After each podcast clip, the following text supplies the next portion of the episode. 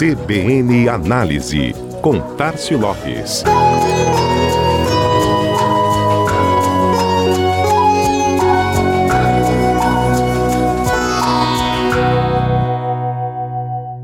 E o home office? Antes da pandemia, uma realidade distante.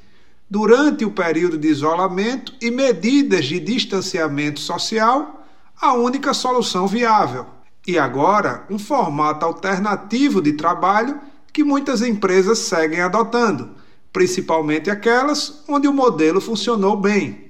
É o caso das agências de publicidade, aliás, o segmento da comunicação em geral. Outro exemplo é o setor de tecnologia, alto índice de adesão. Mas a pergunta é: quando retornar as atividades no escritório? Há quem já tenha voltado, quem já tem data para voltar, quem só volta o ano que vem, e tem até os que declararam que vão implementar o trabalho remoto eterno, entre aspas, é claro, como o Twitter. A rede social informou ainda no final do primeiro semestre que alguns setores da companhia jamais retornarão ao escritório, ficarão trabalhando em casa para sempre, enquanto fizerem parte do quadro de profissionais ativos da empresa. O caso do Twitter, naturalmente, é uma exceção. A maior parte tem sim uma programação de retorno já definida. É o que mostra uma pesquisa da KPMG, um dos quatro gigantes multinacionais de prestação de serviços que formam o chamado Big Four, junto com Deloitte, Ernst Young e a mais conhecida Pricewaterhouse. A subsidiária brasileira da consultoria holandesa ouviu 1.124 gestores de empresas com operação no país, sendo 77,5% do Sudeste, e concluiu: quanto maior a adaptação ao home office, maior a disposição de voltar aos escritórios somente em 2021.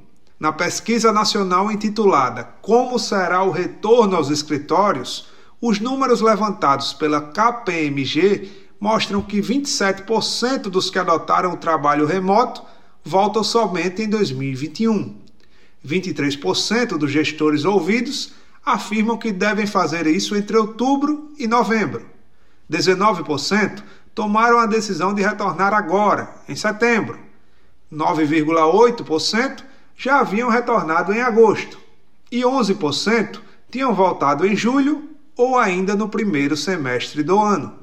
A pesquisa também levantou dados sobre a produtividade do trabalho em casa. Para 47% dos empresários, o rendimento remotamente se manteve igual ao presencialmente, antes da pandemia. 24% observou um aumento de até 20% na produtividade, e para 14% houve uma redução nas mesmas proporções. O fato é que a experiência foi válida para muitas empresas. Lições que ficam e agregam vivência para decisões futuras e até para a formatação de um possível modelo híbrido lá na frente.